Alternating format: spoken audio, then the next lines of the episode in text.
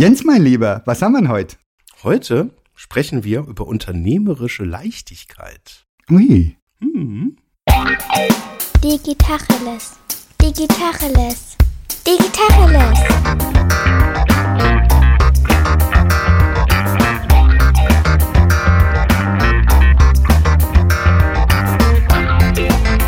Mein Name ist Jens Wehrmann.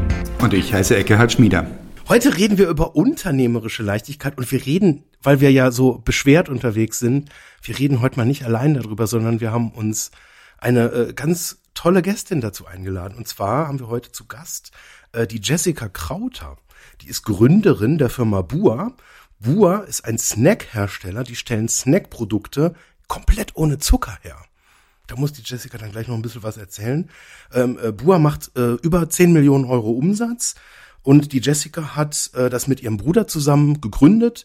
Ähm, vom Hintergrund her hat sie Wirtschaftspsychologie an der äh, Freien Universität Berlin studiert, hat dort auch schon in mehreren Start-ups mitgearbeitet und ich habe irgendwo mal in der Vorbereitung äh, gelesen, äh, dass du dir mal geschworen hast, niemals Unternehmerin zu werden, Jessica. Prost Mahlzeit.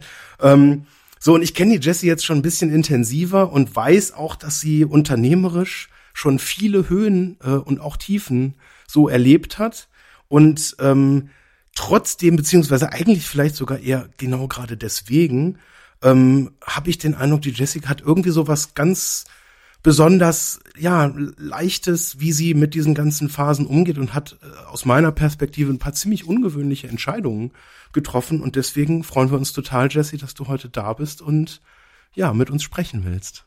Genau. Also erstmal lieben Dank für die Einladung. Ich freue mich ähm, sehr, heute Abend mit euch zu quatschen. Snacks ohne Zucker, das geht, indem man einfach die Natur verwendet, weil die Natur, die bietet schon alles, was wir brauchen, was unser Körper braucht und vor allem aber auch ähm, Zucker findet man einfach in Früchten, aber auch in, ähm, in Gemüse und dementsprechend haben wir Snacks aus der Natur pur. Das hast du aber nicht zum ersten Mal gesagt, gell? Das kam jetzt, das kam jetzt sehr routiniert drüber. hm. Die dir dazu passende Musik kannst du uns ja einfach schicken. Verrat's doch den Leuten nicht. Nee, das bleibt unter uns. Ja, ja. Das habe ich auswendig gelernt.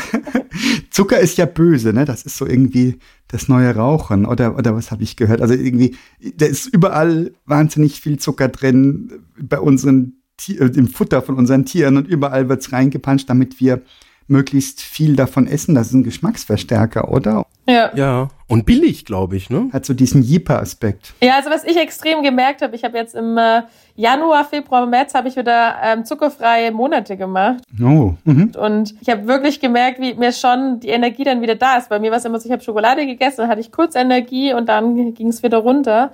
Und das habe ich schon gemerkt, dass das schon viel ausmacht, wenn man wirklich so Industriezucker ist, dass dann halt kurz der Blutzuckerspiegel nach oben geht und dann aber man äh, ja kurz Hochleistung geben kann oder aber danach halt es auch wieder abfällt. Und dementsprechend ja, habe ich jetzt meinen Konsum verringert und esse natürlich immer nur Bua. Jetzt, wo du gerade so leidenschaftlich Bua sagst, ist doch eine Sache, die sich einfach wahnsinnig aufdrängt. Wie kommt man auf so einen Markennamen? Ja. Die Jessica hat nicht Bua gesagt. Also einprägsam ganz sicher. Aber, aber im Zusammenhang mit, mit äh, Leckereien, Boa. Wie, was bedeutet das? Wo kommt das her? Erzähl. Also, wir haben ewig lange überlegt, wie wir uns nennen wollen. Und die Idee ist auf Reisen entstanden. Mein Bruder war in Costa Rica, ich in äh, Thailand. Und dann haben wir, es gibt so verschiedene Tools, wie man Markennamen findet. Und dann hatten wir einfach verschiedene Sprachen auch uns angeschaut. Und auf Indonesisch heißt Bua Frucht. Und dadurch, dass Bua alles rund um Frucht ist, haben wir uns dann Bua gewählt am Ende. Okay. Manche sprechen es auch in Bayern Bua, also wie Junge. Ich glaube, in Italien ist es, blah, es ist, glaube ich, so ein eher ein Ekelwort für kleine Kinder. Also mal gucken, ob wir am italienischen Markt auch Fuß fassen können, bin ich mir noch nicht so sicher mit dem Namen. Mal schauen. Tapfer. ja, ich habe ein bisschen recherchiert für unsere Folge hier und ich habe mal geguckt, was ihr so alles marketingtechnisch treibt. Das ist ja so mein mein Home-Turf und ich bin auf die Knie gegangen, wie ich sah, dass ihr 83.300 noch was Follower auf Instagram habt. Ja. Was habt ihr denn da getrieben, dass ihr so viele Follower habt? Und wie lange hat das gedauert? Wie viele davon sind gekauft und essen gar kein Buah? Ja, spannende Frage. also gute Antwort. Folgende Geschichte dazu. Also eine, einer unserer Werte von Bua ist äh, äh, Ehrlichkeit und Authentizität, deswegen bin ich auch ehrlich zu dir. Es sind keine gekauft. Mhm. Warum sind keine gekauft? Weil 2020 wurden wir gehackt. Der Hacker wollte Bitcoins, mhm. um äh, damit er den Account wiederherstellt. Wir haben ihm zu spät die Bitcoins überwiesen mhm. und waren dann mussten dann nochmal bei Null anfangen, weil Facebook und Instagram unseren Instagram-Account nicht mehr herstellen konnten. Das heißt, wir hatten, äh, ich glaube, das war eigentlich Juli, August 2020 null Follower und haben jetzt wirklich ähm, innerhalb von ja zwei Jahren das sozusagen auf die 83.000 dank der Marie, unserer Mitarbeiterin, ähm, hochgezogen. Was heißt dank der Marie? Was macht die da? Zaubert die da oder was treibt die Marie? Kann man die mieten? Ich habe ja, ich habe ja, ich habe ja einen Zauberstab gekauft und den hat sie angewandt. Okay. nee, ähm, wir machen, wir machen ziemlich viel Influencer-Marketing. Ja. Und wir kooperieren mit Influencern zusammen und dementsprechend machen wir auch Gewinnspiele mit anderen Firmen und das hat uns natürlich auch einen, ja, einen Push gegeben. Ja, auf Blogs seid ihr auch präsent, ne? mit, mit ähm, Aktionscodes. Ähm, hier und da kann man fünf Euro sparen bei der ersten Bestellung, ne? habe ich, hab ich gesehen. Das kenne ich aus dem Amerikanischen auch. Man munkelt, wenn man sich beim Newsletter anmeldet, was man dann 5 Euro sparen kann, ja. okay. Genau. Ich habe dein Video gesehen. Du hast ein Video gemacht, warum, ähm, warum man getrocknete Früchte braucht. Das habe ich nicht verstanden. Kannst du das nochmal erklären für unsere Hörerinnen und Hörer? Warum brauche ich getrocknete Früchte? Ohne Zucker leuchtet mir ein. Aber wann wann verwende ich die mit welchem Zweck? Also gefriergetrocknete Früchte, die werden halt reif eingefroren vor Ort. Das heißt, innerhalb von sechs Stunden werden die eingefroren und deswegen auch reif. Das ist Unterschied zu den Mangos im Supermarkt, die immer unreif schmecken. Und unsere Mangos und unsere Ananas, die schmecken halt auch reif, wie auch die Erdbeeren. Die werden äh, sozusagen sofort geerntet, eingefroren und dann durch ein Vakuum wird das Wasser rausgezogen. Und das nennt man Gefriertrocknung. Und das passiert halt unter 42 Grad, damit die Vitamine drin bleiben. Und das ist der Vorteil von Gefriertrocknung im Vergleich zu normalen Trockenfrüchten. Also normale Trockenfrüchte ist quasi ein Unterschied zur Gefriertrocknung und dort bleibt auch die Zellstruktur und alles vorhanden. Und du kannst es zum Beispiel ins Wasser reinmachen, dann hast du so infused water, was jetzt ja auch äh, total in ist, dass man Himbeeren reinmacht, dann hat man so ein Himbeer, ähm, Himbeergetränk. Ich esse es jeden Morgen in meinem Müsli oder halt, wenn ich wandern bin, als Snack oder die Kinder, also Kinder lieben es, anstatt Schokolade. Wir haben ähm, unsere Bank, die äh, unsere Bankansprechpartnerin, die hat gesagt, so Jessica, du glaubst es nicht, ich lege eine Schokolade hin und ich lege Bua hin und die greifen zu Bua hin. Und ich glaube, das ist für mich die Motivation, warum ich jeden Morgen aufstehe. Nice. Also, dass die Kinder zum, zum gesunden Snack greifen. Das ist für dich die Motivation. Genau, ja. Und nicht nur Kinder, auch ich selber natürlich.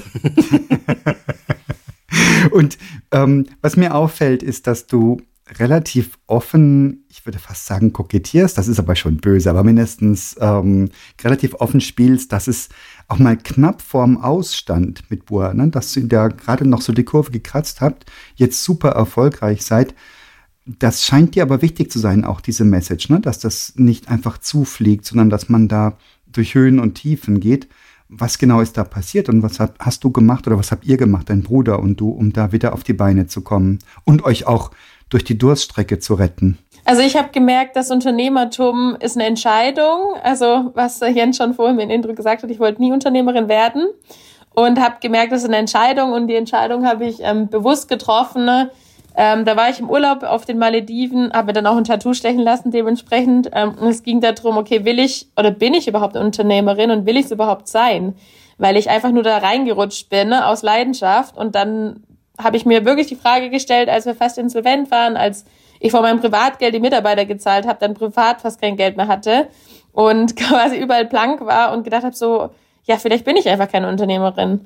Und ja, das habe ich dann aber in Madin beschlossen, dass eine Entscheidung ist und dass ich eine bin und dass ich äh, das auch weiterhin sein will und dass ich die Kurve kriegen will mit meinem Bruder zusammen. Und das haben wir dann hinbekommen, in denen wir hart durchgreifen mussten und wie so andere Firmen nennen Berater hätten einfach auch quasi alle gekündigt. Wir haben alle Kosten auf Null gesenkt, sind aus privaten Gründen nach München gezogen in die Berge zu unserem Investor, der uns durchgefüttert hat. Er hat gesagt, hey Leute, ihr dürft hier umsonst wohnen, ihr dürft hier umsonst essen, ähm, ihr habt hier ein Büro, erholt euch erstmal. Und wir haben aber schon nach drei Monaten ihm alles gezahlt, wieder zurückgezahlt, weil dann es erfolgreich wurde, weil wir uns wirklich dann fokussiert haben und gesagt haben, okay, wir fokussieren uns auf Online, wir fokussieren uns auf Influencer Marketing und sagen Nein zu allem anderen. Mhm. Und das Nein sagen war Gold wert. Ja. Weil als Gründer, äh, also vor allem ich, ich liebe einfach alles zu machen und alles kennenzulernen, alles zu erkunden. Und das war aber wirklich der Key am Ende. Aber sag mir doch um Gottes Willen, was war denn das für ein Tattoo, das du dir hast stechen lassen, zusammen mit der Entscheidung, ich will Unternehmerin werden? ein großes U oder sowas? ja, nee, das war Bua quasi das Logo. Nein, Spaß. ähm, nee, ich hab ich weiß nicht, ob ihr das kennt, das Buch. Das heißt Ein Kaffee am Rande der Welt. Und ich bin ein richtiger Fan von dem. Nee. Okay, wenn du es nicht kennst, ich empfehle es jedem zu lesen. Mhm. Wir schenken jedem Mitarbeiter von dem gleichen Autor ähm, nach der Probezeit Big Five for Life. Das ist auch ein richtig tolles Buch. Mhm. Und auf jeden Fall habe ich ähm, genau einen Kaffee am Rande der Welt gelesen ne, mit meinen Mädels zusammen und wir haben viel drüber geredet und da war eine Metapher, den habe ich über alles geliebt. Das war eine Schildkröte und eine Urlauberin die Urlauberin hat richtig lang gebraucht, um an Land zu kommen und die Schildkröte war viel schneller als die Urlauberin. Und da hat sich die Frage aufgetan, okay, warum ist so jemand wie eine Schildkröte schneller, die ja eigentlich ergonomisch jetzt nicht ja, besser gebaut ist als so ein Mensch. Und dann hat man rausgefunden, dass die Schildkröte nur dann paddelt, wenn quasi die Welle ähm, nicht da ist. Und wenn die, wenn die Welle da ist, dann saugt die die Energie auf, nutzt die Energie, um dann zu paddeln, wenn es darauf ankommt. Und das fand ich so toll irgendwie, das Bild, dass ich mir eine Weltkugel gemacht habe und eine Schildkröte, um mich immer wieder daran zu erinnern, dass es einfach wichtig ist, dass man nicht im Hamsterrad die ganze Zeit rumrennt, wie wir das waren, sondern dass man ähm, vielleicht erstmal nachdenkt und die Energie aufsaugt und dann läuft. Das war so für mich ein total schönes Bild, ähm, was ich einfach verewigen wollte. Schön. Können wir mal ganz, ganz kurz nochmal zurückspielen? Wie, wie wart ihr aufgestellt in dieser Phase? Ähm, als euch das Geld äh, ausgegangen ist. Was, was war da los? Was habt ihr da gemacht? Was war da eure Strategie? Wir hatten äh, Geld bekommen von Investoren, das war 2018 im August. Und dort dann haben wir Food-Investoren mit ins Boot geholt aus Hamburg und aus Österreich und haben dann den Handel äh, fusiert. Wir waren bei Edeka, bei Kaufland deutschlandweit, bei Globus, bei den meisten Offline-Läden. Mhm. Und das Problem war aber dann am Ende die Liquidität. Also wir waren dann äh, zwölf Mitarbeiter und das Problem aber die Liquidität, der Handel zahlt relativ spät, dann äh, ähm, hast du noch extrem äh, wenig Marge, weil natürlich der Handel auch viel an Marge nimmt. Und die ganzen Sachen, ne? A, du brauchst ein großes Team, B, du hast eine geringe Marge und C, das Geld kommt erst viel später auf dein Konto, haben uns halt als Startup quasi äh, kaputt gemacht. Und dann haben wir beschlossen, ein Pivot zu machen. Okay. Was, was, was sind da so die Größendimensionen? Also ich, ich kann mir das vorstellen, wenn du da bundesweit halt in den Läden bist und dann auch noch von so vielen Ketten, da musst du ja erstmal unfassbare Warenmengen. Kannst du uns eine, eine Vorstellung geben, von wie viel Ware wir da sprechen? Ist das irgendwie, sind das drei LKW-Ladungen voll oder ist das irgendwie, ist das ein Kombi voll oder was, was muss man sich da vorstellen? Also das ist immer so, dass man meistens, also bei Kaufland zum Beispiel zu drei verschiedenen Zentralleger ähm, was schickt. Und dann sind es einfach palettenweise Ware, die man schickt, aber die bestellen kontinuierlich. Mhm. Aber trotzdem musst du halt die Ware vorfinanzieren und das war halt quasi das Problem, was wir halt hatten, die Ware vorzufinanzieren. Dann musste das Produkt sich schnell drehen. Also schnell drehen bedeutet es im Laden und dann wird es gleich gekauft. Und da gab es halt viele Hürden, ne, die wir als Startup einfach am Anfang nicht geschafft haben, weil wir auch noch keine Brand aufgebaut haben. Und ich kenne mich selber, ich gehe Laden und ich sehe, ich gehe rein, kaufe die Sachen und gehe wieder raus. Und wenn ein Produkt, wenn ich das nicht kenne, kaufe ich es eigentlich meistens halt auch nicht. Mhm. Und das war unser Problem am Anfang. Und deswegen haben wir gesagt, wir machen einen Pivot und fokussieren uns wirklich auf Onlinehandel und wollen da quasi die Leute direkt ansprechen. Okay, das heißt eine bewusste Entscheidung quasi gegen den stationären Einzelhandel offline. Genau, wir haben dann quasi ähm, ja dem Handel quasi den Rücken zugekehrt. Heißt nicht, dass wir das jetzt in Zukunft gar nicht mehr machen wollen, vor allem zentral gesteuert. Ähm, dezentral würde ich jetzt nicht mehr machen. Also Reves und Edekas, nee, viele sind dezentral, wenn man nicht in die Zentrale kommt. Aber da habe ich gemerkt, dass ja man braucht auf jeden Fall ähm, Geld auf der Kante und ja schon auf jeden Fall eine Brand, die bekannt ist. Und inzwischen würde ich mich jetzt getrauen, ähm, aber wir sagen, okay, wir wollen jetzt erst wahrscheinlich, wie es aussieht, nächstes Jahr den Handel wird angehen. Und wart ihr denn von vornherein sicher, dass dieses Produkt überhaupt sinnvoll und gefragt ist? Gute Frage. Wie kann man auch sowas machen, ne? Also, ja, spannend. Ich meine, ist tapfer. Ich hätte jetzt da wenig Assoziationen. Möglicherweise werde ich jetzt zum großen Bua-Fan, aber ich hätte jetzt ohne dieses Gespräch oder diesen Kontakt wenig Ambitionen äh, überhaupt diese Story mitzunehmen, mhm. zu verstehen, dass diese Früchte besonders hergestellt werden, dass Vitamine da drin sind, dass kein Zucker drin ist. Da muss man sich ja richtig befassen. Ja. Wie kommt man da drauf, das zu machen? Wir sind gestartet als Smoothie-Unternehmen. Unser Slogan war Smoothies neu erleben.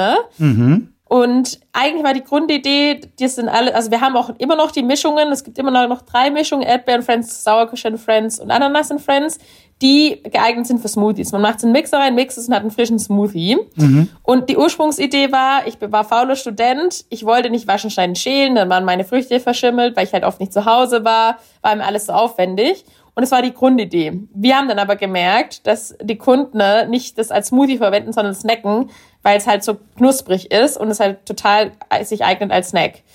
Das heißt, das war eigentlich unsere Idee und ähm, wir haben da die Gefriertrocknung, der hat ja noch die Poren und dann saugt sich das Wasser auf und dementsprechend hast du eine normale Frucht wieder am Ende. Das heißt, sobald Wasser drauf kommt, hast du eine normale Frucht. Mhm. Und genau, auf die Gefriertrocknung sind wir halt ähm, über Galileo damals gekommen, dass es das gibt, weil das Ziel war ja wirklich reife Früchte nach Deutschland zu bringen und das war das Ziel und es ging durch die Gefriertrocknung. Mhm. Ja, und am Ende quasi war das letztendlich der springende Punkt und wir haben uns tot, wir haben uns echt tot äh, geprobiert. Ich glaube, danach hatte ich auch einen Zuckerschock ähm, mit Fruchtzucker, weil es gibt extrem hohe Qualitätsunterschiede, auch natürlich, weiß man ja auch im Supermarkt, was Frucht anbelangt.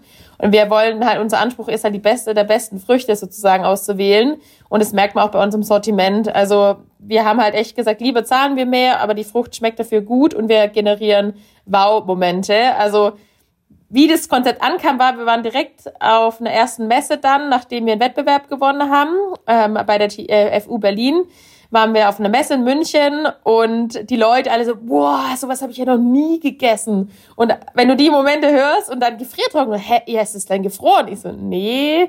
Damals kannte das auch noch keiner, das war ja 2014, 2015. Und damals kannte man Gefriertrocknung nicht. Ich meine, jetzt kennt man's. Es gibt jetzt relativ viel auch. Es gibt aber auch Kaffee gefriergetrocknet. Oder hier der Astronaut hat mal Maultäschle, äh, was Maultäschle oder Spätzle? Ich glaube, es war Maultäschle fürs, fürs All gefriergetrocknet. Das heißt, die ganze Astronautennahrung ist auch gefriergetrocknet. Blumen gibt's gefriergetrocknet. Ähm, Ach was? Genau. Und wie schmecken die? Genau. Falls du mal deiner Frau eine Freude machen willst, dann bringe eine gefriergetrocknete Rose mit. Hast du mal was, was Neues? Schatz, ich habe ein Geschenk für dich in der Tiefkühltruhe. Jessica, du hast gesagt, ihr habt beobachtet, dass die Kunden das gesnackt haben und gar nicht in den Smoothie reingeworfen. Ähm, habt ihr das klassisch gemacht in so einem Lean Startup Verfahren, dass ihr mal so Versuchsreihen gemacht habt, keine Ahnung, Kunden eingeladen zu einem zu einem Roundtable Workshop oder wie habt ihr das beobachtet? Ja, voll. Also wir hatten natürlich auch immer gute Freunde, die nur Freunde waren wegen dem, nicht Spaß. gute Freunde, die getestet haben, aber auch ähm, viel auf Messen. Also wir waren ziemlich viel auf Messen unterwegs und da haben wir immer direkt das Feedback uns eingeholt. Zum Beispiel hatten wir auch einen Green Smoothie, der lief überhaupt nicht, mit Ingwer, Brokkoli, mhm. was was Ingwer, Brokkoli, Zitronenschale gefriergetrocknet, sehr gesund. Mm. Oh, und Spinat. Oh. Aber der, der lief, der, den haben wir ziemlich schnell aus dem Sortiment rausgenommen. Also es gibt so, in unserer Sprache nennt man die Penner-Artikel. Ähm, genau, das sind Artikel quasi, die nicht laufen. Okay. Die, die Ladenhüter. Genau. Wo produziert ihr die Früchte? Direkt wahrscheinlich da, wo sie wachsen, nehme ich an, ne? Genau, wir haben aber mehrere Lieferanten. Also unsere Mission ist from farm to table. Wir wollen wirklich halt auf der Farm stehen und sagen, hey, das sind die Früchte, die quasi uns gehören mit der und der ähm, Sorte. Da sind wir jetzt auch gerade schon dabei und besuchen jetzt im Quarterly mit dem gesamten Team in Italien einen potenziellen Lieferanten, wo wir dann wirklich sagen können, so hey, die in die Tomate oder die in die Paprika kommt von dem, dem Lieferanten. Und das ist so unser großes ganzes Ziel, dass wir sagen, hey, wir haben äh, XY Felder, wo wir wirklich aber auch nur wir quasi ähm, anpflanzen. Das ist so from farm to table ist so die große Mission. Wow. Sag mal, der Investor, von dem du gesprochen hast, der euch zwischenzeitlich sogar durchgefüttert hat, Äh, ich habe verstanden, er ist irgendwo in, den, in der Nähe der Alpen, sitzt der. Wie kommt der dazu, euch so an euch zu glauben? Ist das irgendeine alte Freundschaft, eine alte Seilschaft oder, oder hat der das zuerst gesehen, was ihr macht und hat gesagt, wow, geil, äh, muss, muss fliegen? Wie sieht das aus? Ja, er selbst, also den habe ich auf der Messe kennengelernt in München damals. Das ist die erste Messe. Wir haben uns einen Stand, zwei Quadratmeter mit einem veganen Schnitzel geteilt. Das hat dementsprechend hatten wir eine riesen Crowd immer bei uns am Stand. er hat eine Stunde mit mir gesprochen und nach einer Stunde ist er gegangen, ohne irgendwas zu kaufen. Ich sage, das ist jetzt nicht dein Ernst. Jetzt habe ich eine Stunde lang hab ich, hab ich an meinem Vertriebstalent gezweifelt. Eine Stunde lang mit ihm geredet und er hat keine einzige Packung gekauft. Und dann beim Nachbarstand hat sich dann Schnitzel reingepfiffen. ja, genau. Der hat sich gedacht, was soll's Früchte? was ordentliches. Der hat sich was ordentliches dann geholt. Nee, er kam dann, eine er kam dann wieder und hat dann gemeint, ob wir nicht Abendessen gehen mit ihm und seiner Frau. Und äh, ob wir Geld brauchen. Ich so, nee, wir brauchen kein Geld. Das ist doch, doch. Ich so, nee, nee, wir brauchen echt kein Geld. Ist nur hier so just for fun. Doch, doch. ihr braucht Geld. Genau da, wo ich mit euch zum Essen hingehen will. Wenn ihr mit mir essen geht, da braucht ihr Geld. Geld. Nimm oder stirb. Das war echt so. Ja, und dann sind wir mit ihm und seiner Frau essen gegangen und haben gemerkt, dass wir die gleiche Vision haben. Und ähm, genau, er hat dann quasi uns gezeigt, wie man ein Unternehmen aufbaut. Und er hat selber sechs Kinder. Mhm. Drei davon haben auch gegründet. Ähm, wir sind die achten Kinder sozusagen, also mein Bruder und ich. Mhm. Ähm, wahrscheinlich hat er ja zu wenig Kinder und wollte noch zwei mehr. Also Adoption quasi mit dem Investorenvertrag gleich mit abgeschlossen. genau. er, er, hat gemeint, wir sind verheiratet danach. Ähm, würde ich unterschreiben. Also wenn man, wenn man Investoren sich mit an Bord holt, dann ist man verheiratet mit denen. Aber man sagt ja auch so schön, ne, die Erstinvestoren, die investieren in dich als Person, die Zweitinvestoren ins Produkt, dann äh, die Drittinvestoren in den Markt. Und ich würde schon auch so sagen, dass es bei uns auch so war. Ähm, das hast du so schön gesagt. Er hat uns gesagt, wie man ein Unternehmen aufbaut. Wie lange braucht sowas? Ist das ein Abend? Ist das eine Woche, ein Monat, ein Jahr, ein Leben? Ich würde sagen, ein Leben. Okay. Also es ist immer eine Definitionssache, so, ne? Wann hat man einen äh, Erfolg? Also definiere erstmal Erfolg, wann hat man ein erfolgreiches Unternehmen? Jeder definiert es anders. Ich glaube, für mich der schönste Moment ist zu wissen, ich finanziere mir mein Gehalt selber mit einem Produkt, mhm. hinter dem ich stehe und ähm, das ich vertreten kann. Der zweite Gedanke war, okay, wow, jetzt kann ich sogar noch anderen ein tolles Leben ähm, geben und die können quasi von ihrem Gehalt leben und ein schönes Leben haben mit ihrer Familie. Mhm. Und das ist so für mich der Antrieb so ein bisschen. Ähm, es ist natürlich immer eine Kunst, eine gute äh, Unternehmerin zu sein, eine gute Führungskraft. Und da bin ich auch kontinuierlich am Lernen und will auch immer Feedback von meinen Mitarbeitern, weil ähm, ja, es sind auf jeden Fall jeden Tag auch Challenges dabei, aber das ist meine Ambition, einfach eine gute Führungskraft zu werden und für mein Team auch da zu sein. Und ja, vor allem jetzt auch während der Zeit halt es zu schaffen, eine, eine tolle Unternehmenskultur ähm, aufzubauen. Ja. Hat euch die Pandemie geholfen? Auf jeden Fall. Also bei uns war es wirklich so, dass dadurch, dass wir dann natürlich online waren, ne, dass die Leute am viel am Handy waren, das Lockdown war, hat es natürlich, also wir waren, glaube ich, echt ein halbes Jahr lang out of stock von manchen Produkten, weil wir nicht damit gerechnet haben, so ein Wachstum hinzulegen, ja.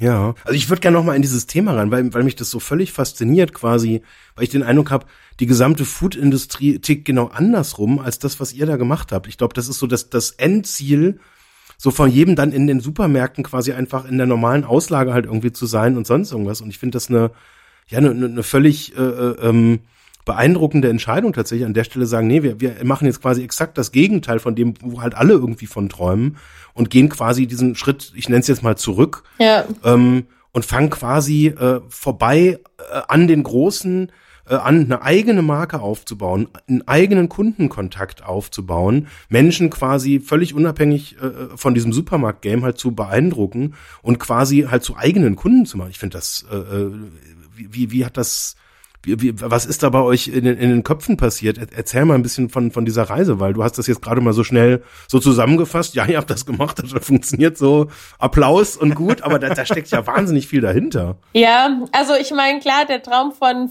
den meisten Foodies natürlich ist es, im Handel zu sein und im Handel vertreten zu sein. Und es ist auch interessant, apropos Erfolg, als wir dann in den ganzen Läden drin waren, habe ich so viele Nachrichten bekommen und es kam so rüber, als ob wir erfolgreich wären, so nach den Nachrichten, so, boah, krass, boah, ich habe euch bei Edekals gesehen, ich habe euch hier in Stuttgart in dem, dem Laden gesehen, boah, es läuft ja, ja richtig bei euch. Und ich denke mir so, äh, nee.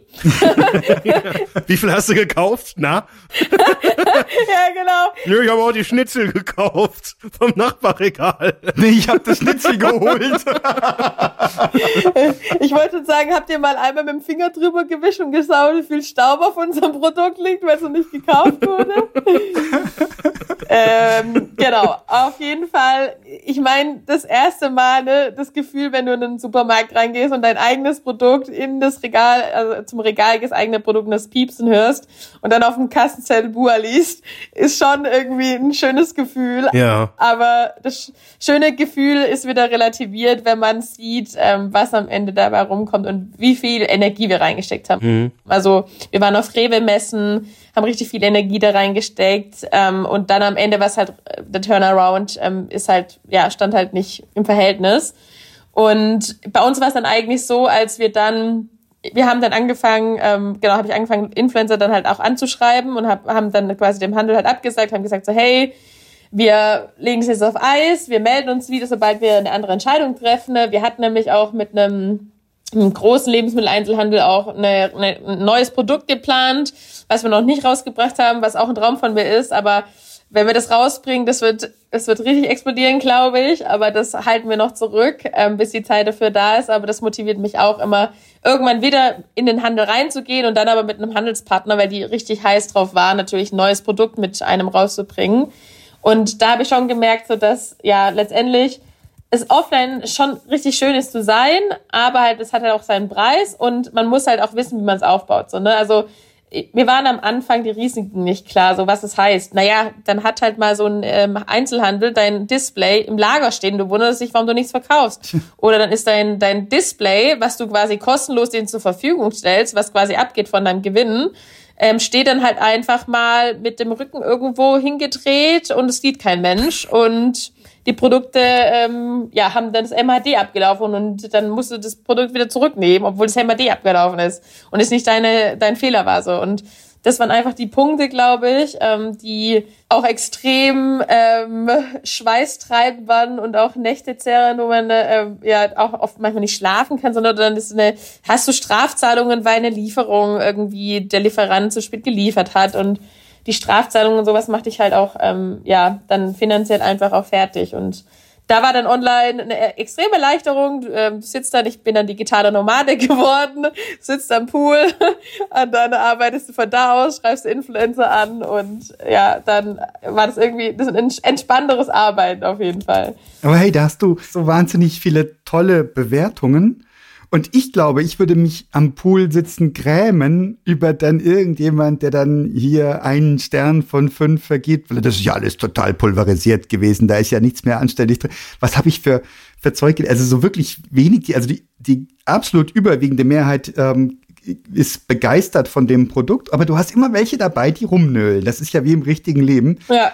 Das würde mir jetzt schwer fallen. Kannst du da abstrahieren von? Kannst du sagen, naja, halt, irgendeiner hat immer schlechte Laune oder, oder geht dir das nach? Ähm, also am Anfang schon, ich habe am Anfang auch selber dann wieder den Kundensupport gemacht, 2020. Mhm. Mir hat Kundensupport aber extrem Spaß gemacht, weil wir gesagt haben, wie gesagt, wir, wir wollen die Firma mit Leidenschaft aufbauen und so sind auch so unser Kundensupport sein. Mhm. Also wir sind extrem großzügig für das, was wir machen und wir, wir wollen einfach ja glückliche Kunden haben und das ist unser Ziel. Mhm. Und dementsprechend antworten wir auch auf ähm, solche E-Mails halt richtig nett und großzügig, weil uns es wichtig ist, dass die am Ende glücklich sind und da kriegen wir ziemlich viel Feedback auch dass dann eine richtig nette E-Mail auf einmal wieder zurückkommt. Ja. Mhm. Und dementsprechend, klar gibt es solche Leute und ich weiß immer oft auch, ich kenne es mich manchmal selber, dass ich merke, hey, warum bin ich gerade sauer auf die Person? Es liegt eigentlich an mir, es liegt nicht an der Person, sondern es ist irgendwas gerade in meinem Leben irgendwie schief oder nicht richtig. Aber ich projiziere das dann auf die andere Person, weil die halt da gerade im Weg steht und ich die dann quasi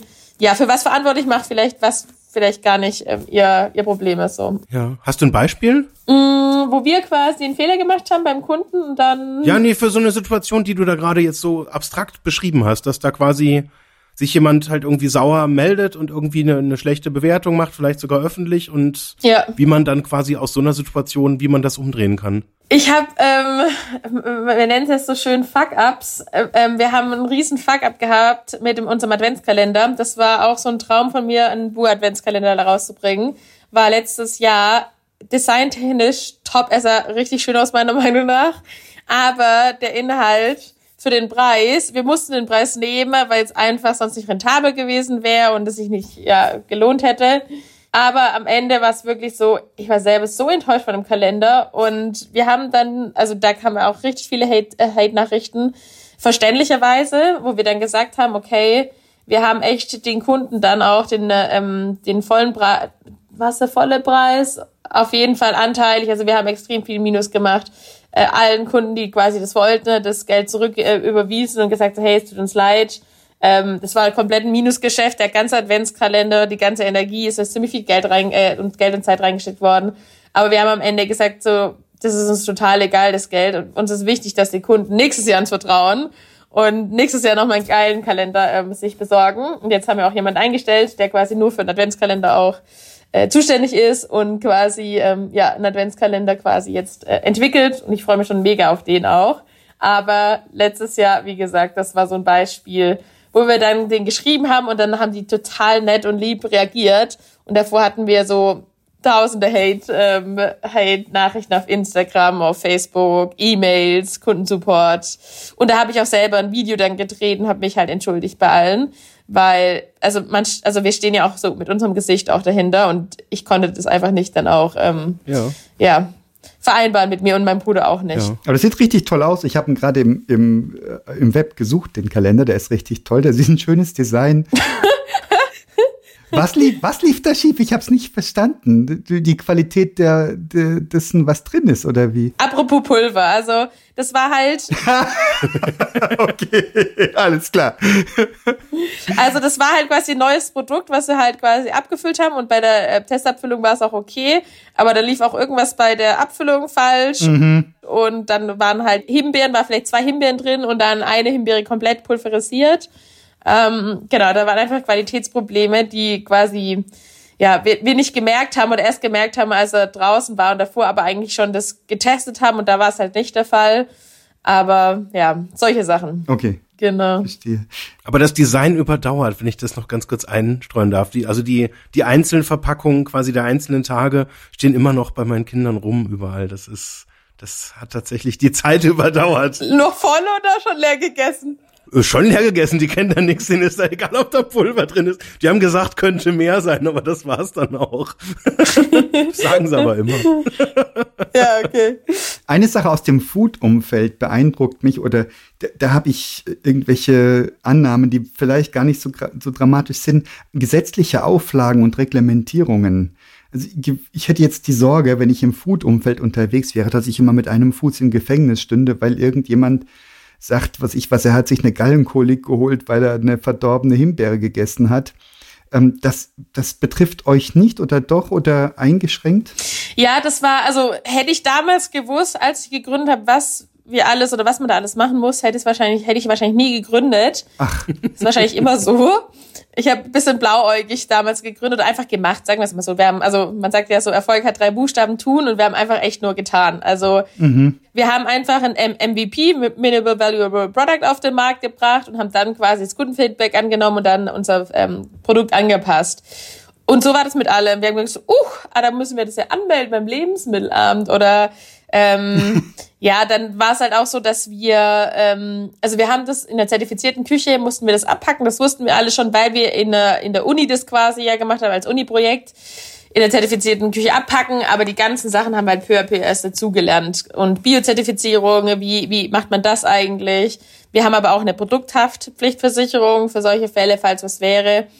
Ähm, wir hatten jetzt zum Glück in dem in der Hinsicht echt noch nichts. Ich meine, Mars war das, die hatten, glaube ich, erst ähm, ja vor kurzem ja so einen, einen Rückruf. Was oder vor kurzem weiß ich nicht, aber auf jeden Fall war da ja Plastik drin und dann weiß ich noch, wie die einen Rückruf hatten. Ähm, ja, also sowas kann ja immer passieren ne, im Lebensmittelbereich. Ähm, Bereich.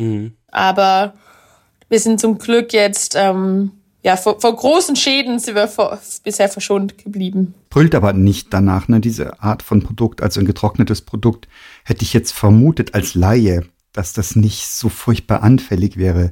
Wobei Plastik drin oder was weiß ich, was alles sein könnte, Glas drin. Ja gut, das kann dir immer passieren. Und Ja, genau. Kann passieren, ja. Nur das halt irgendwie, wie, wie jetzt irgendwie bei Ferrero halt irgendwie vor ein paar Wochen erst äh, dieser Riesenskandal, wo da ein bisschen Salmonellen halt irgendwie an einer Stelle halt drin sind und dann quasi gigantische Chargen halt auch zurück müssen mit einem, Mhm. weiß ich glaube ich, schier unermesslichen Image-Schaden auch, der dann dahinter halt irgendwie ist und Ja, so mit einem Schlag halt quasi das komplette Ostergeschäft halt weg und wenn, wenn ja sowas halt passiert und du hast halt schon vorproduziert, also gerade bei so einem Adventskalender, ja, ich meine, in der ersten Januarwoche interessiert das halt keinen mehr. Also die viele nicht.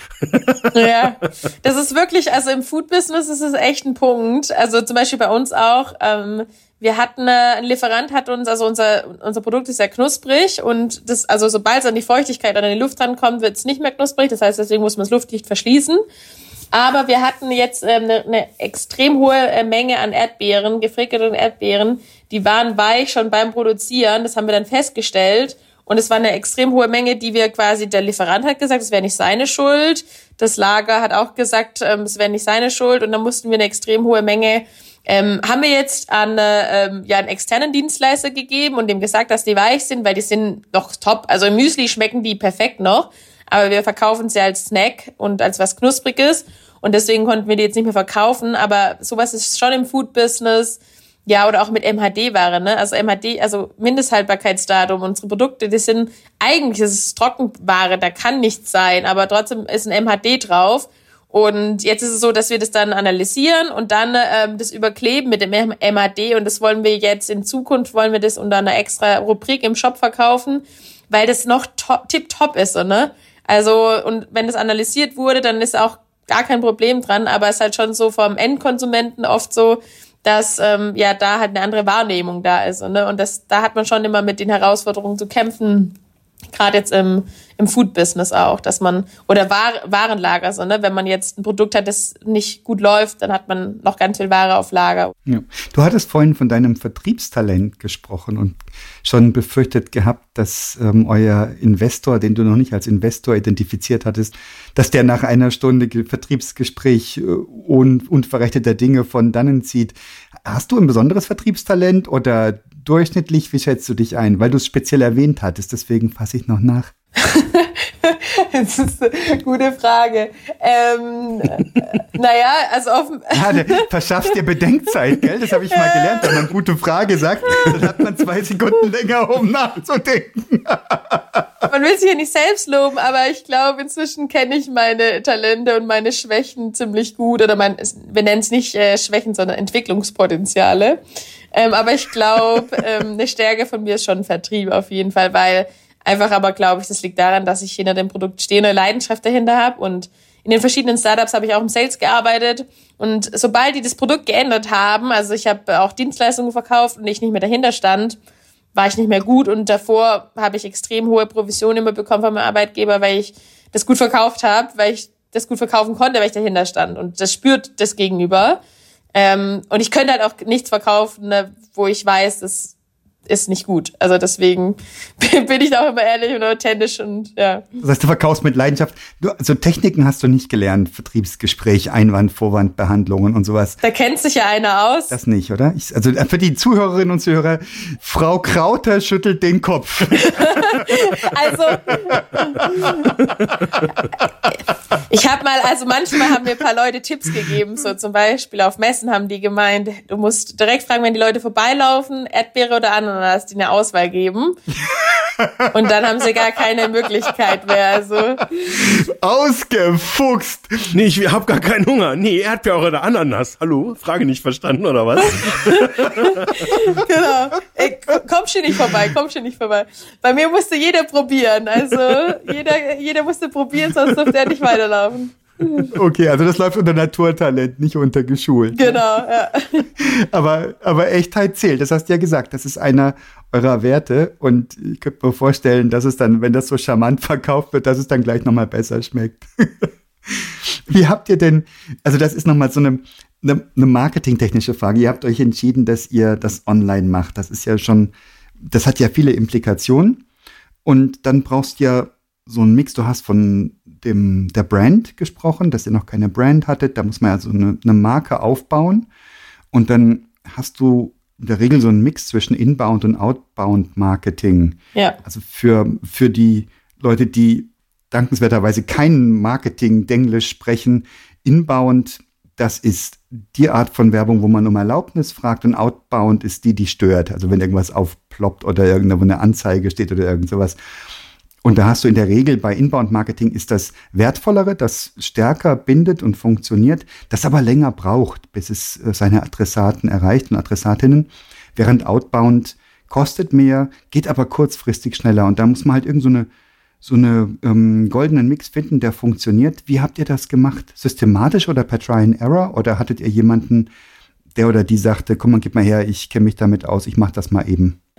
Also Inbound-Marketing, was wir vor allem machen, ist halt ähm, Freunde werben Freunde, ist so eigentlich, um ehrlich zu sein, unser einziges Inbound, plus halt natürlich ähm, viel Content-Management. So, ne? Also wir haben Rezepte online, wir haben einen Blog ähm, online, mhm. aber ähm, wir machen schon noch viel Outbound-Marketing. Ähm, äh, machen aber schon jetzt, wollen viel, viel mehr dieses Jahr, wir wollen eine Love-Brand werden, haben wir jetzt so uns als Quartalsziel gesteckt und wir wollen viel mehr in dem Bereich auch machen, was Brandmanagement anbelangt. Ähm, arbeiten gerade jetzt aus, okay, wer ist Bua, was ist unsere Markenstory, ähm, wo wollen wir hin, wo, wo stehen wir? Und da arbeiten wir jetzt auch ein Manifest quasi aus, ähm, ja, wo, wo quasi alles aufgehängt ist auf einer Storyline. Und das ist halt extrem wichtig, ähm, wenn man so erwachsen wird als Brand. Wo, wofür steht man eigentlich so, ne? Also wenn Leute an Bua denken, woran denken sie? Denken sie an Natur, denken sie an Frucht, denken sie an Farben. Und da sind wir gerade dabei, auch äh, Words we own, also welche Wörter besitzen wir, sagen wir, ja, wir wollen Baumomente generieren, sagen wir, ähm, wir wollen ein Geschmackserlebnis kreieren und da sind wir gerade dran, sozusagen, welche Wörter wir für uns quasi verwenden wollen und nach außen ähm, kommunizieren wollen. Ja. Macht ihr aus eigener Kraft oder habt ihr da Beraterinnen und Berater an Bord? Ähm, wir haben auch auf einer Messe, interessanterweise, in Berlin damals, ich habe damals ja gedacht, unser Design, unsere Verpackung ist genial, weil ich habe ja in der äh, im Gymnasium Marketing, äh, nicht Marketing, Design und also Design quasi und Technik war das damals gehabt und ich kann das. Das Logo haben wir auch selber kreiert und ich war halt irgendwie voll vom Produkt überzeugt, auch von der Verpackung. Dann kam ein Designer, der hat eine Agentur aus Mailand und Berlin und er hat auch mit uns, es war irgendwie, glaube ich, so ein Ding, ist dann auch mit uns essen gegangen. Und wir, wir hätten ihn niemals zahlen können, weil er ein, mhm. ein richtig gutes Studio hat und eigentlich nur die großen Marken vertritt. Und dann hat er aber ähm, Lust gehabt, uns zu, auch zu unterstützen und hat wirklich dann ein komplettes Rebranding mit uns gemacht. Mhm. Und er ist wirklich verantwortlich, wie also für das Gesicht von Bur, was wir jetzt sind, mhm. weil er quasi das komplette CI mit seinem, ähm, also mit Chiara zusammen ähm, gemacht hat aus Mailand und jetzt auch, also wir waren damals auch im Alexa, haben einen Stand gewonnen, dass wir so einen Pop-Up-Stand hatten, direkt im Alexa in Berlin bei der Shopping Mall, wenn man reinkommt. Da haben die so ein richtig cooles Konzept erarbeitet, wie wir da als Brand dastehen. Die haben ähm, ja unsere ganze Webseite hatten wir, früher hatten wir auch mal so einen Wettbewerb gewonnen wegen der tollsten Webseite vom CI. Das heißt, die begleiten uns da professionell und haben auch ähm, anteilig was an unserer Firma sind sozusagen ein Teil, Teil von uns, ja. Ja, ist da auch die Idee entstanden, quasi, dass ihr eure Gesichter auch zeigt? Genau, wir haben überlegt halt auch, das war auch im, im Zuge der, okay, wie werden wir eine Love-Brand? Und da haben wir gesagt, so, okay, wir wollen einfach mit unserem Namen, mit unserem Gesicht dahinter stehen und ähm, ja, also wir identifizieren uns halt auch voll damit. Also es war auch immer so, es ging auch immer drum, hey, wollen wir die Firma verkaufen? Das ist ja jetzt gerade eh voll das Thema, weil wir also auf dem Markt einen extrem guten Preis natürlich jetzt kriegen würden, aber wir haben gesagt, wir wollen, also wir können uns alles, was wir uns erträumen, was wir, was wir wünschen, können wir uns verwirklichen mit Bua, ne? Und dementsprechend hatten wir jetzt nicht den Need irgendwie, ja, da irgendwie aufzuspringen, sondern haben gesagt, nee, wir wollen wirklich ein Familienunternehmen aufbauen, ne, das solide wächst und kein Hyperscale machen, sondern einfach ähm, Prozesse, Strukturen aufbauen und dann lieber nachhaltig anstatt ein ähm, Hyperscale zu machen. Hm. Also ich bin jetzt ja nicht vom Fach, aber mir fällt jetzt tatsächlich so spontan nur die Assoziation ähm, von Hip ein, der ja auch in der Fernsehwerbung sich lange Zeit auch so gezeigt hat und dann irgendwie der letzte Satz der Fernsehwerbung war dann immer, dafür stehe ich mit meinem Namen oder guten Namen, ich weiß es gar nicht. Gibt es da sonst oder ist das ist gibt's da andere Marken, die das auch so machen oder? Ja, ich äh, Mustafa-Döner in Berlin. Könnt ihr auch Döner gefriertrocknen, bitte? Könnt ihr mal eingeben bei YouTube. Wirklich. Gemüse-Kebab-Döner aus Berlin. Ähm, ich glaube, das war, ich bin mir nicht mehr sicher, aber ich glaube, Joko und Klaas irgendwie haben, also man behauptet und man sagt, ich, ich weiß nicht, ob es stimmt, aber ich glaube, es stimmt. Aber das ist in Berlin geht es so rum, dass äh, Joko und Klaas, dass die Marketing studiert haben in der Nähe in Kreuzberg und dann den Dönerladen gesehen haben und den promoten wollten und das Marketing für den gemacht haben. Und jetzt haben die, ihr müsst mal echt auf YouTube das eingeben, so ein richtig lustigen, lustiges YouTube-Video. Äh, Mustafas Döner, frisches Gemüse direkt vom Feld und dann, äh, ja. da verstehe ich mit meinem Namen irgendwie so. Okay. Also, wir sind nicht die Einzigen, ne? Also. Sehr schön. Ja, aber das sind auch die Geschichten, die wir lieben. Das sind die Markengeschichten halt, ne, wo Persönlichkeit drin ist. Du kaufst ja nicht mehr nur Produkte einfach. Also so ein richtiges Alleinstell alleinstehendes Produkt ist ja krass schwer zu produzieren, zu finden.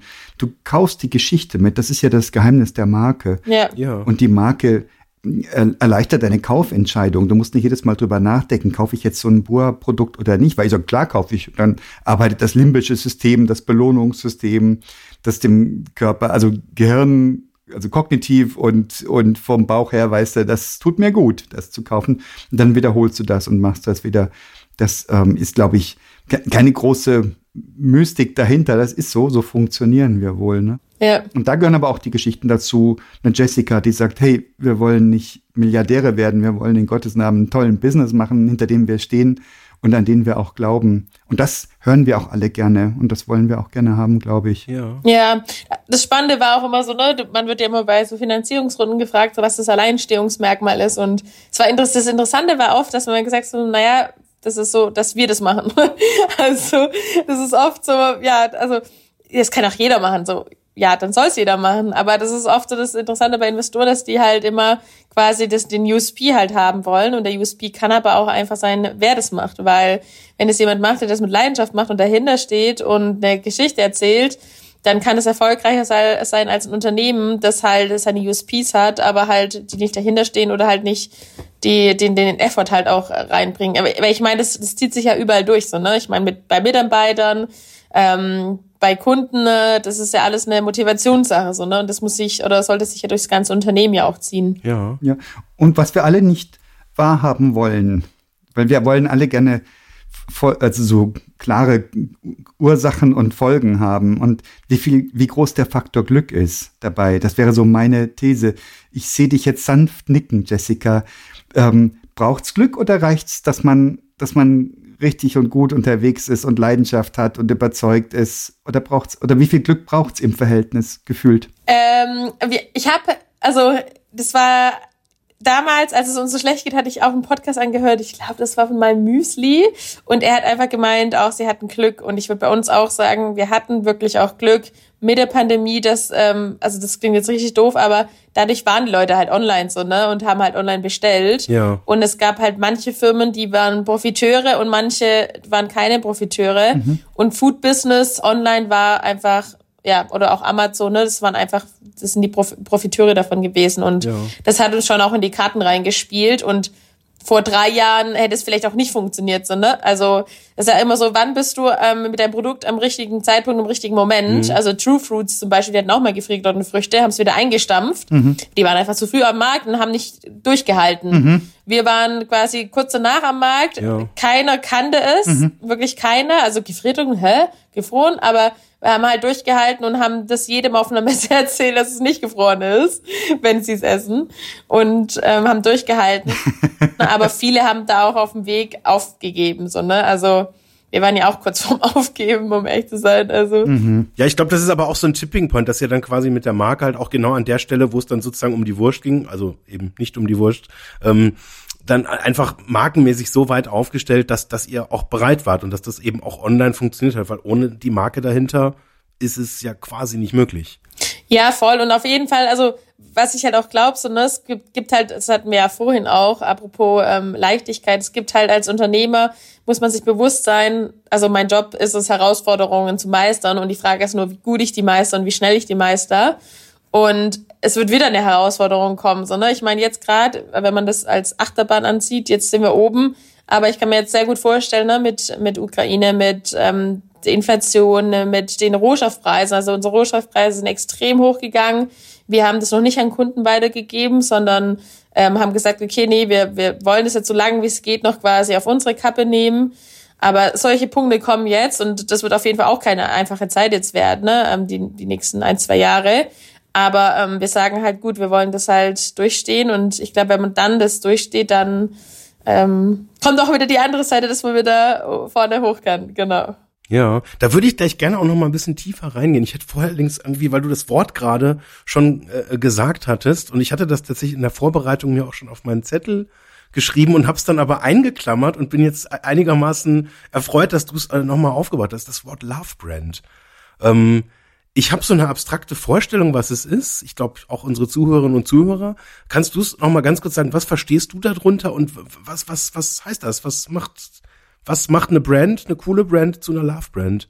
Ja, es ist auch, auch wieder Definitionssache. Ne? Was bedeutet Love Brand für uns? Äh, Love Brand be bedeutet für uns Kundennähe, dass wir wirklich halt nah am Kunden sind, dass wir ähm, den Kunden im Zentrum haben und dass wir halt ähm, durch allen Bereichen so eine Journey, so eine Customer Journey dem Kunden generieren wollen, wo er sich wohlfühlt. Also sei es jetzt, ähm, wenn das Paket ankommt, wenn, äh, wenn er mit uns Kontakt hat, dass er danach sagt so, hey, ich würde, selbst der Kundensupport, der hat mir so nett geantwortet, es gibt noch Firmen, die einem nett antworten oder ich habe innerhalb von 24 Stunden Feedback bekommen oder ähm, ich habe... Ähm, weiß ich, da ist jemand da, der sich um mich ähm, halt kümmert, so, ne? Und ja, das ist also Love Brand ist wirklich so, dass wir sagen, wir wollen von A bis Z sozusagen den Kunden abholen und so, dass er sich wohlfühlt und gern quasi bei uns einkauft und uns als sympathische Firma wahrnimmt. Ja. Und dafür halt quasi verschiedene Elemente schaffen. Ein Teil natürlich ist schon auch, wie kommt das Paket an? Können wir noch viel, viel besser werden aber alles ähm, Schritt bei Schritt. Ja. Ich habe ja gelernt, ne, dass man sich fokussieren soll und erstmal kleine Dinge machen soll, aber ähm, am liebsten hätte ich natürlich schon alles fertig. ja. Habt, habt ihr dann Vorbild, irgendwie jetzt sowas wie weiß ich, Knusper oder sowas, fällt mir beim Wort Love Brand, fällt mir sofort spontan Knusper ein. Ich weiß auch gar nicht genau warum und was die da genau machen. Ähm, aber jetzt so aus der Konsumentenbrille irgendwie würde ich sagen, ja. Punktlandung auf die zwölf. Ähm, ja, aber ich finde, wer es noch viel, viel besser macht, ist Blumen Wild wirklich, die erzählen, also du, du bestellst quasi Blumen, die sind richtig frisch gepflückt und halten dementsprechend länger, dann klappst du es auf, dann steht da die Geschichte da, dann ist alles so richtig liebevoll gemacht. Ähm, und dann quasi kriegst du im Nachgang noch eine E-Mail, eine richtig nette. Also das ist bei Blumen Wild, finde ich so, ist so eines meiner Vorbilder, die es richtig gut machen. Hm, Habe ich jetzt ad hoc noch eine Firma? Ja, es sind oft auch die Kleinen so, ne, wenn du bei Etsy irgendwas bestellst ähm, und dann so kleine Künstler, die da einfach noch eine Karte hinschreiben und ähm, ja, also einfach so, so in die Richtung. Ich, ich weiß eine Firma, ich weiß, schade, dass ich nicht mehr weiß, wie die heißt. Es ist eine italienische Firma. Jeder denkt, es ist eine richtig kleine Firma, weil die das richtig gut machen. Bestimmt einige Zuhörer kennen die bestimmt. Ich weiß gerade nicht, wie die heißen, aber da, das ist wirklich, man denkt, okay, ist direkt von der Toskana, direkt das Olivenöl oder die Spaghetti oder die Tomatensauce von dort und es ist eine richtig kleine Firma und dann geht man dort vor Ort und sieht, es ist riesig. Aber die haben es geschafft, halt einfach das klein und familiär darzustellen und man kauft halt so gern da ein, ja, weil das Farm-Feeling da halt auch ist. Und die haben das geschafft, wirklich so eine Markenstory zu erzählen, ähm, was ich auch total jetzt nicht irgendwie also selbst wenn ich die große Firma dahinter sehe, finde ich es cool, wie die es geschafft haben. So, ne? Also eine große Firma klein darzustellen und trotzdem so wertebasiert auch darzustellen, was sie auch sind. In Sachen Früchte, das ist hier irgendwie die, die, die, die Anzahl der Möglichkeiten endlich. Habt ihr schon Pläne im Auge, außer dass ihr einfach noch intensiver, noch mehr geliebt werden wollt von euren Kundinnen und Kunden? Gibt es doch in Sachen Produkterneuerung irgendwas auf der Agenda, irgendwas, was ihr noch dazu nehmen wollt oder ausbauen wollt. Gibt's da irgendwas? Ja, das ist leider nur streng geheim, aber da gibt's ja viel. uns kannst du es doch erzählen. Wir sind doch gerade unter uns. Komm, komm, gib uns. Wir sagen es auch niemandem weiter. Ich, ich glaube, da wird mir der Kopf abgerissen, aber es kommt jetzt demnächst was für Sportler. Und Okay. ähm, was ich auch verraten kann, ähm, es gibt das, so ein Produkt gibt's noch nicht auf dem Markt. Ich, das war schon immer mein Traum, aber wir sind noch dran, dass es auf den Markt kommt. Ich liebe Nüsse über alles. Okay. Und ähm, da so eine Mischung ist immer noch so, ich werde der beste Kunde sein. Also ich, ich, ich mixe es mir jetzt schon immer zusammen. Also unsere Früchte mit Nüsse äh, ist einfach ein richtig genialer Snack, finde ich, so Energiesnack, wenn man viel Sport macht. Äh, Jessica, also ich muss jetzt mal sagen, jetzt haben wir eine Stunde Verkaufsgespräch gemacht mit dir zusammen. Und ich muss feststellen, ähm, anders als der Investor, ich werde, wenn ich, wenn wir aufgelegt haben, werde ich als erstes mal ins Internet gehen und mir eine große Portion Bua-Teile besorgen für die ganze Familie. Also auf mich hat's funktioniert. Ähm, noch mehr, noch enger kann ich mit der Marke nicht zusammenkommen, als eine Stunde mit dir zu plauschen, was du alles ähm, auf die Beine gestellt hast, zusammen mit deinem Bruder. Großartig. Heißt es dann, dass ich meine Skills verbessert habe, oder? Das weiß ich nicht, weiß ich, wie du, wie du vorher was. Von 2015 eine Stunde reden bis jetzt eine Stunde reden 2015. Genau. Das Outcome hat sich rentiert. Ich bin reifer geworden. Genau, ich hätte nur eine Frage, Eckhard. Erdbeer oder Ananas? Ja, genau. Es würde mich jetzt schon auch interessieren. Großes Kino. Also, Kino her mit der Ananas. mit, mit Ananas, okay. Der Exot unter uns, würde ich sagen.